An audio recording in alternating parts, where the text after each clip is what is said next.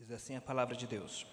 Certo de que isto mesmo, pela vossa súplica e pela provisão do Espírito de Jesus Cristo, me redundará em libertação, segundo a minha ardente expectativa e esperança de que em nada serei envergonhado.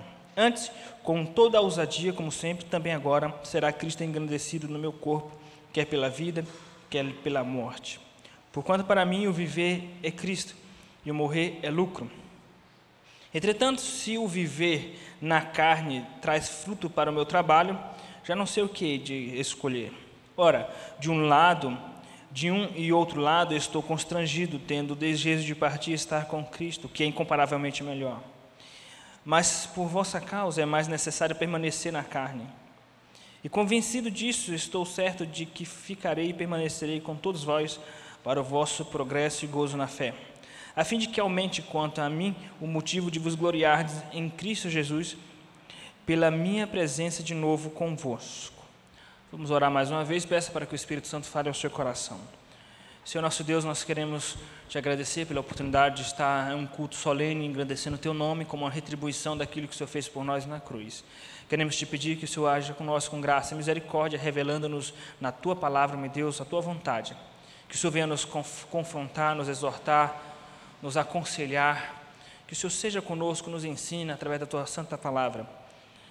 Que diminua o homem e que seja engrandecido o teu Espírito Santo nesta noite e que a tua igreja seja edificada, para que ao final de tudo apenas o teu nome seja lembrado.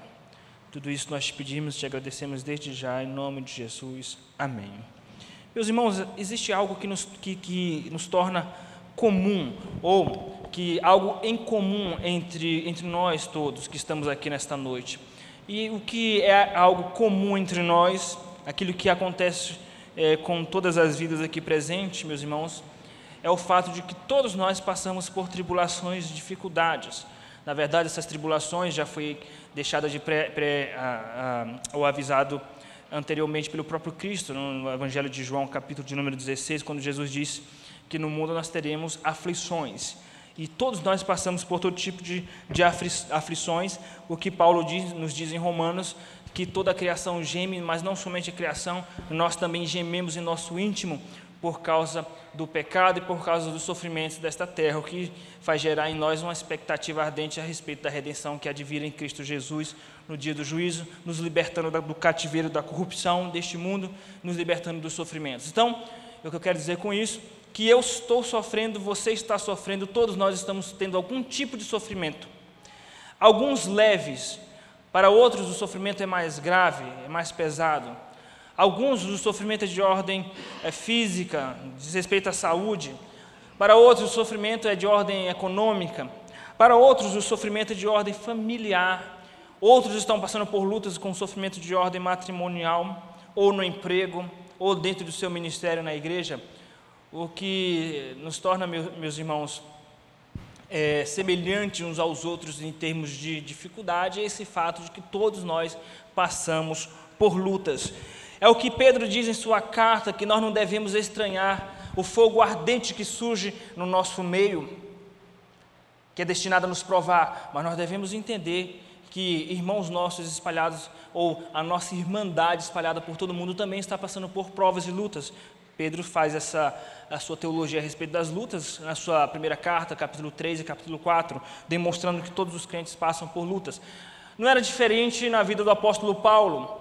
O apóstolo Paulo, aos nossos olhos, pode por vezes ser digno de alguém que não merecia passar por lutas, porque ele era um homem de Deus, um homem que teve um encontro sobrenatural com o próprio Cristo, foi comissionado pelo próprio Cristo de uma maneira, ah, de uma, através de uma manifestação sobrenatural, foi convocado por Cristo para ser apóstolo e se tornou de fato um apóstolo. Ele mesmo disse que ele tinha todos os dons. Imagine um homem ter todos os dons, aonde ele passava, ele abria a igreja, por onde ele voltava, ele fundamentava, eh, discipulava a igreja que ele já tinha dado início, era um pregador do Evangelho, era um pioneiro na pregação do Evangelho, ele edificava as igrejas, foi um instrumento de Deus usado na revelação da palavra de Deus, onde ele escreveu muitas cartas.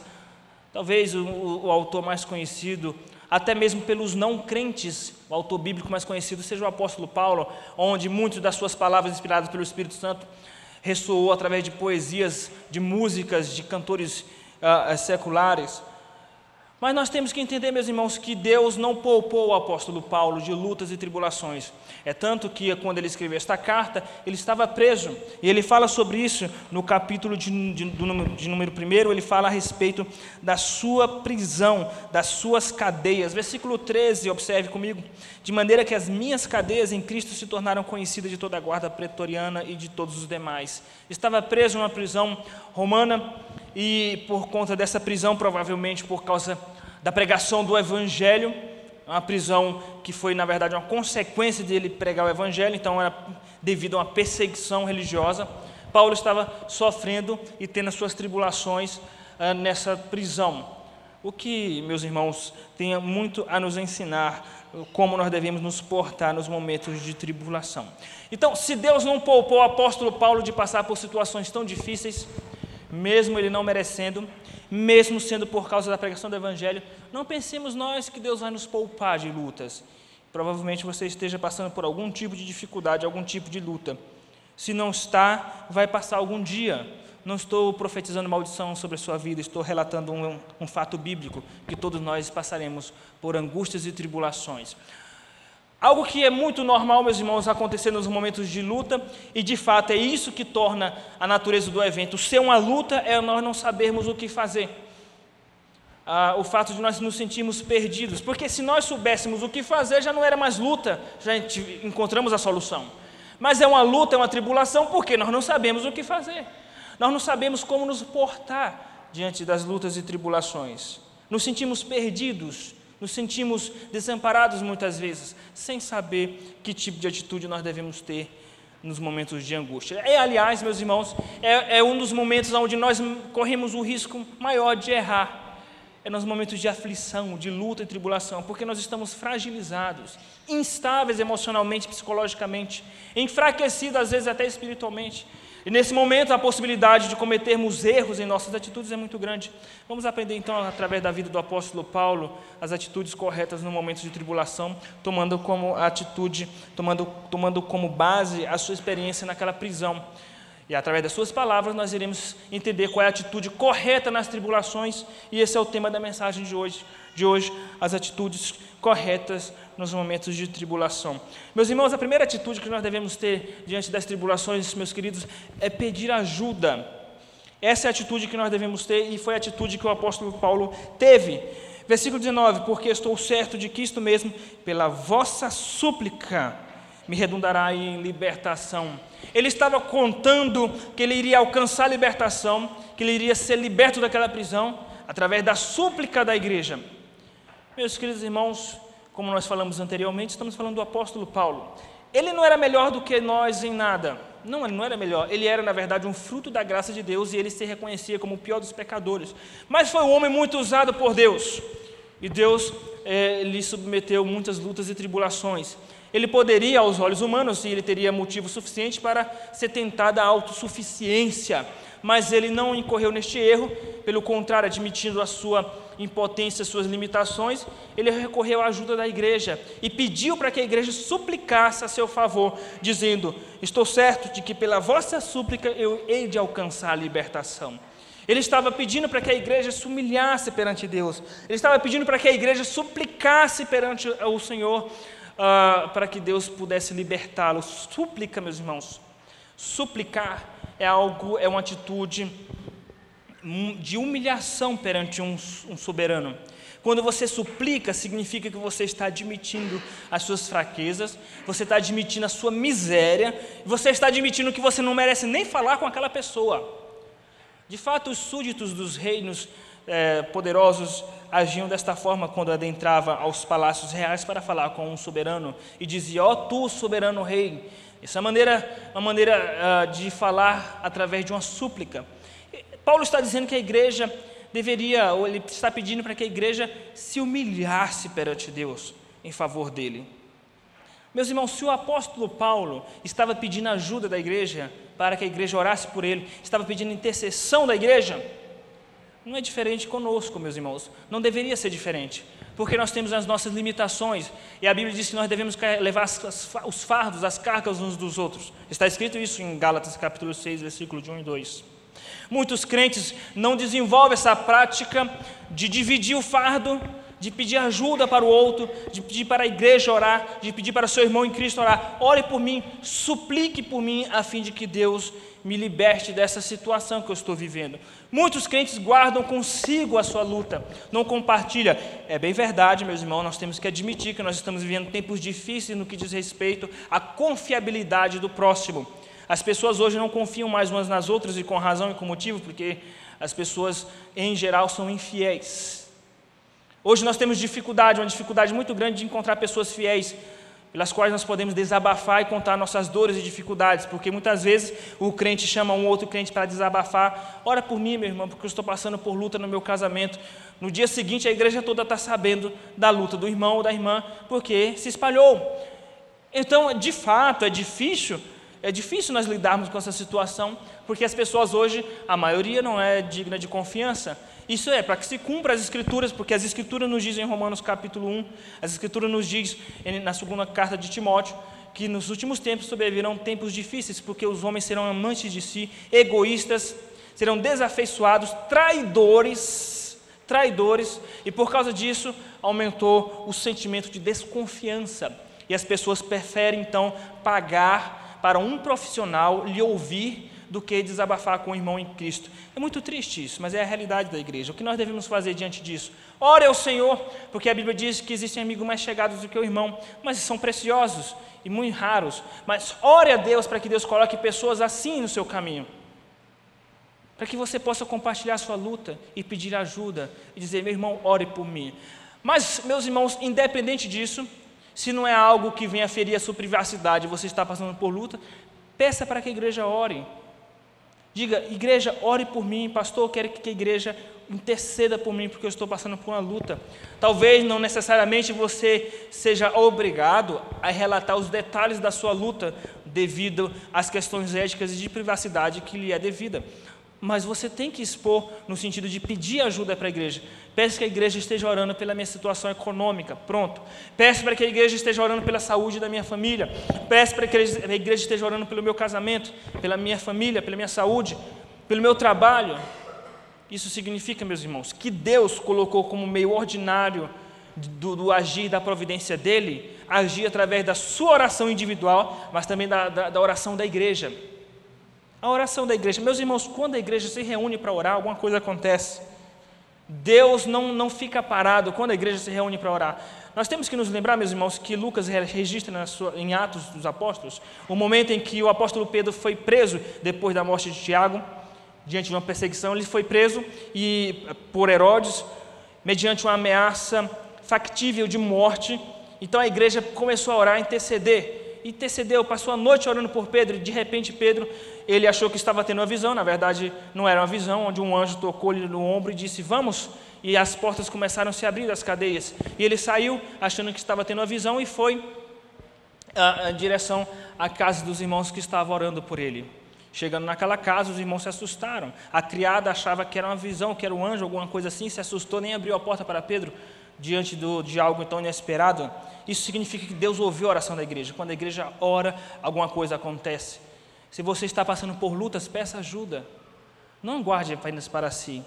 Coloque a sua luta, a sua tribulação diante do exército de crentes, para que a igreja possa orar, possa interceder por você. Então, a primeira atitude correta diante das tribulações, meus irmãos, é pedir ajuda. Pedir ajuda no sentido de pedir oração para a igreja. Uma segunda atitude correta diante das tribulações é ter uma fé equilibrada. É um grande desafio nós termos uma fé equilibrada, mas o apóstolo Paulo teve uma fé equilibrada. O que é uma fé equilibrada, meus irmãos? Meus irmãos, nós estamos uh, em um contexto religioso protestante, onde nós temos uma ala da igreja, que é a ala mais pentecostal, onde eles, esses irmãos enfatizam a necessidade de fé. E eles enfatizam isso nos sermões, nas pregações, nos estudos, nas palestras, dizendo que você tem que ter fé, e usam versículos bíblicos dizendo que o próprio Jesus nos ensinou. Se nós tivermos fé do tamanho de um grão de mostarda, podemos dizer: Este monte passa daqui para lá e ele passará. Nos ensinando que o próprio Cristo nos diz que Se nós pedirmos algo para Deus tendo certeza que Ele fará, Ele o fará. Atitude de fé, porque de fato a fé é a certeza das coisas que não se veem. Todavia, é uma ala da igreja que perde de vista a soberania de Deus. É uma ala onde os crentes são exercitados a exercer a sua fé, mas não são ensinados, não são doutrinados a exercer submissão à soberania de Deus, daquilo que Deus decidiu fazer ou não. Por outro lado, a linha mais reformada é uma linha que se preocupa em ter uma maturidade nas exposições das Sagradas Escrituras, é uma linha que se preocupa em manter um equilíbrio, em manter uma maturidade, e nesse sentido, manter um foco, uma ênfase na soberania de Deus, na submissão à soberania de Deus. Mas a ênfase é tão grande que pouco se fala de fé. É muito raro dentro de uma igreja presbiteriana você falar em milagres. Tenha fé de que Deus vai fazer um milagre na sua vida. Qual foi a última vez que você ouviu um pregador dentro de uma igreja presbiteriana falando isso? Tenha fé de que Deus pode fazer um milagre na sua vida. A ênfase é: seja feita a tua vontade. São ênfases diferentes, tendências diferentes. Meus irmãos, e qual é a perspectiva bíblica? Uma fé equilibrada. Uma fé equilibrada. É algo tão difícil que, num primeiro momento, nós só conseguimos enxergar pessoas como o apóstolo Paulo tendo uma atitude assim. Ele conseguiu equilibrar uma atitude de fé ousada, mas ao mesmo tempo um coração submisso àquilo que Deus decidir. É muito difícil. Ou você é apenas um crente que o tempo todo mantém um foco na soberania de Deus e não exercita a sua fé, porque você foi doutrinado assim. Meu irmão, você tem que ter fé. Não, pastor. Que seja feita a vontade de Deus, o que Deus fizer está bom. Mas meu, você tem que orar com fé. Não, tem que orar com fé. Eu aprendi que, tem que é o que Deus decidir. Por outro lado, crente que diz, não, tenho que ter fé. Não, mas a Bíblia diz que nós temos que orar segundo a vontade de Deus. Não, não, não, isso é coisa de presbiteriano frio. Eu tenho que ter fé. Duas tendências que estão em desarmonia por causa da, da, falta de uma hermenêutica madura, ok? E por, por falta de uma fé equilibrada. Aí você me pergunta, pastor, como conseguir equilibrar uma fé? Uma fé ousada com o coração submisso à soberania de Deus. Meus irmãos, é tão difícil que dificilmente eu teria possibilidade de te explicar de maneira clara, de maneira sucinta, de uma maneira didaticamente é, objetiva para você como isso se sucede num coração. Como ser, na prática, alguém que tem uma fé ousada e um coração submisso à soberania de Deus. O máximo que eu posso ir é explicar Paulo, é demonstrar Paulo agindo desta forma. Como isso se, vai se operacionalizar em nosso coração é algo muito difícil de sistematizar. Mas nós temos um exemplo de alguém que fez isso, que conseguiu alcançar uma fé equilibrada, onde ele é, onde ele demonstrava ousadia e, ao mesmo tempo, submissão às decisões de Deus. Esse é o alvo, é isso que nós devemos buscar. Nos momentos de lutas e tribulações, você tem pendências para resolver em sua vida, você tem angústias, tribulações em sua vida. O que, que, que Deus espera de você? Que você seja um crente ousado, que você seja um crente de fé. Não é aquele crente que fica, não, não, o que Deus fizer, não com uma falsa, uma falsa submissão à soberania de Deus, uma falsa submissão, e nunca exercitou a sua fé. Pergunto: qual foi a última vez que você teve uma postura de fé? Ou você se esconde na doutrina da soberania de Deus para nunca exercer sua fé? Vamos aprender com o apóstolo Paulo como equilibrar as coisas. Veja, uma fé equilibrada é uma fé que une intrepidez e submissão. Veja como fica evidente a intrepidez do apóstolo Paulo. Ele demonstrou a fé com intrepidez através da sua expectativa de que Deus iria resolver o problema, através da sua esperança de que Deus iria resolver o problema, através de uma fé ousada. Versículo 20. Segundo a minha ardente expectativa, e esperança de que nada será envergonhado. Antes, com toda a ousadia, com toda a ousadia, como sempre. Agora você pensa, mas pastor, será que ele está falando da libertação dele? Veja o versículo de número 19, porque nós estamos falando de contexto. Porque estou certo de que isto mesmo, pela vossa súplica e pela provisão do Espírito, me redundará a libertação. Ele estava certo que, através da oração da igreja, ele iria ser liberto. Mas não era uma certeza imprudente e imatura. Na verdade, é uma certeza baseada numa ardente expectativa, um desejo ardente de ser liberto, através de uma esperança firme e de uma fé ousada. Então, uma fé que tem intrepidez, que tem ousadia, que tem expectativa. Nós fomos sempre ensinados a nunca criar expectativa. É difícil? De fato, nós temos que aprender a sermos submissos à soberania de Deus, e nem tudo que nós pedimos Deus vai fazer. O próprio apóstolo Paulo é um exemplo disso, que ele orou três vezes ao Senhor para que Deus o afastasse o espinho na carne, e Deus não o afastou. Isso significa que você pode ser insistente na oração e Deus não te, não te ouvir. Porque o apóstolo Paulo foi insistente na oração e Deus não respondeu ao apóstolo Paulo. Aliás, não atendeu o apóstolo Paulo. Mas aquela experiência fez ele aprender a equilibrar uma fé ousada com uma fé submissa. Versículo 21 vai demonstrar a submissão do apóstolo Paulo. 20 e 21.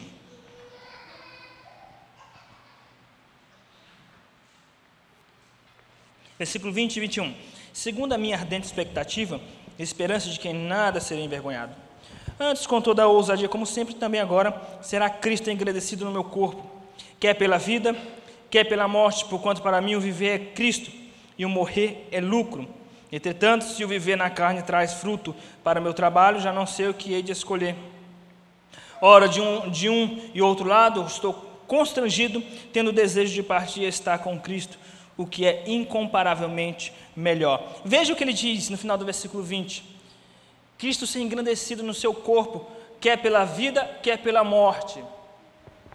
Ou seja, o que Deus decidir está bom para ele. Se Deus decidir mantê-lo vivo, amém. Se Deus decidir que ele seria executado naquela prisão e partir estar com Cristo, amém. Isso significa, meus irmãos, que, que Paulo tinha um coração submisso às decisões de Deus, mas ao mesmo tempo ele tinha uma fé ousada, intrépida, uma fé com base em uma esperança sólida, uma fé com base em uma expectativa. Como equilibrar essas coisas? É muito difícil. O apóstolo Paulo conseguiu esta proeza em um coração submisso às decisões de Deus e ao mesmo tempo uma fé intrépida. Como é algo subjetivo na prática, e o que nós temos apenas é elementos bíblicos que nos incentivam a buscar uma fé madura, equilibrada, o que nós devemos fazer é apenas orar ao Senhor e pedir: Deus, concede-me uma fé equilibrada, que eu seja um crente fervoroso, um crente que tem fé no sobrenatural, na tua ação sobrenatural, na ação da, teu, da tua providência, e ao mesmo tempo uma fé que seja submissa às decisões de Deus. Esse é o ideal. Esse ideal é muito difícil de ser alcançado, mas nós podemos orar para que Deus nos dê sabedoria para, para equilibrar essa situação.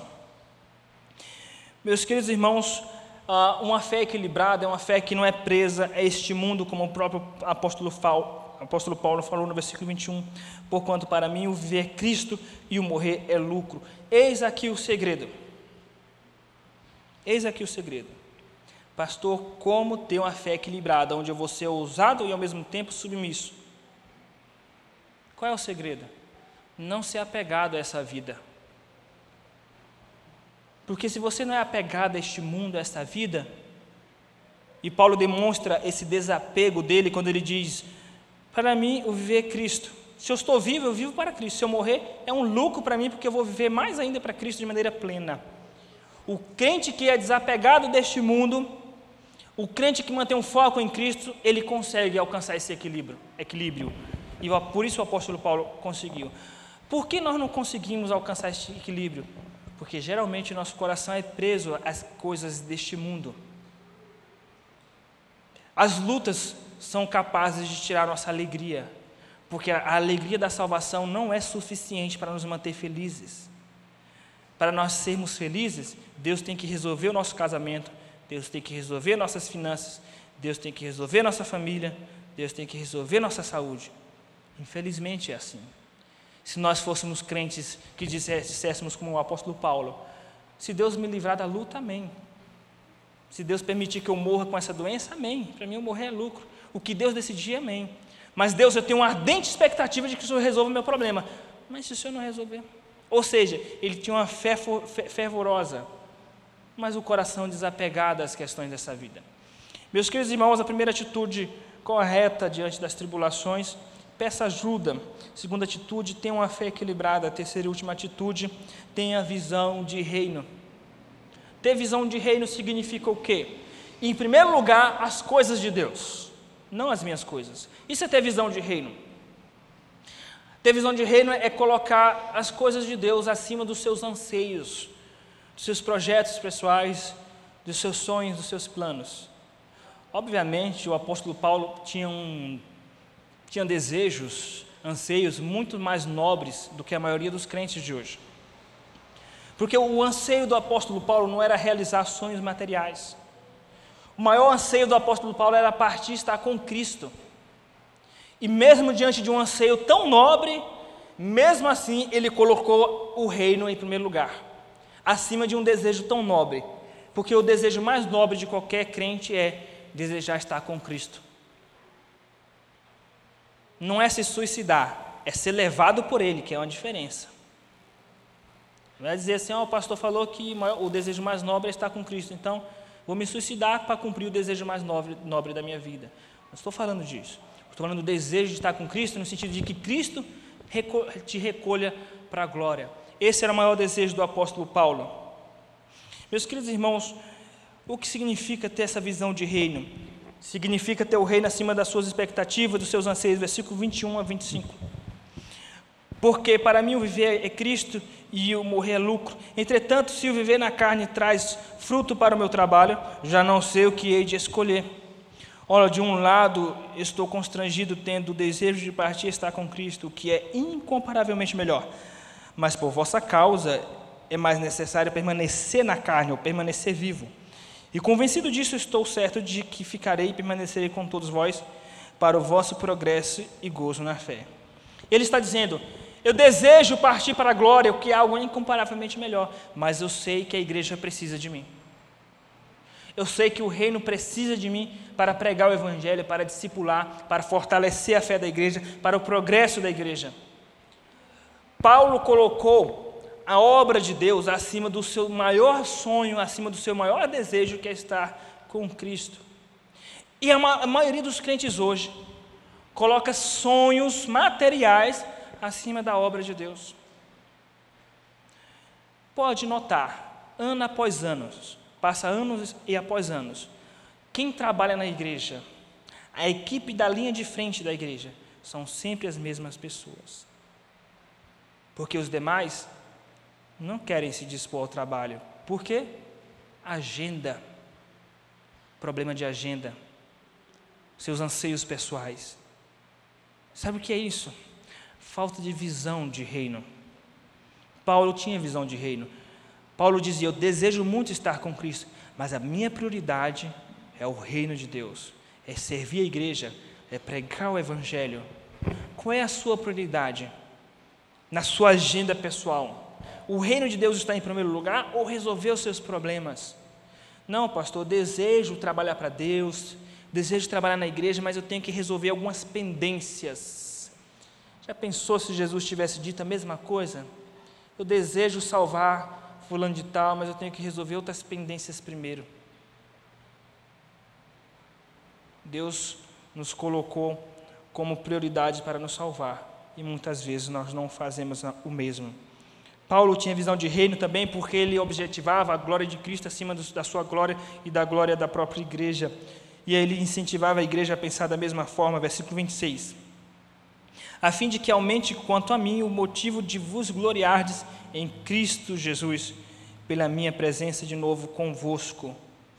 Eles tinham que se gloriar, mas eles tinham que se gloriar em Cristo Jesus, através do ministério do apóstolo Paulo.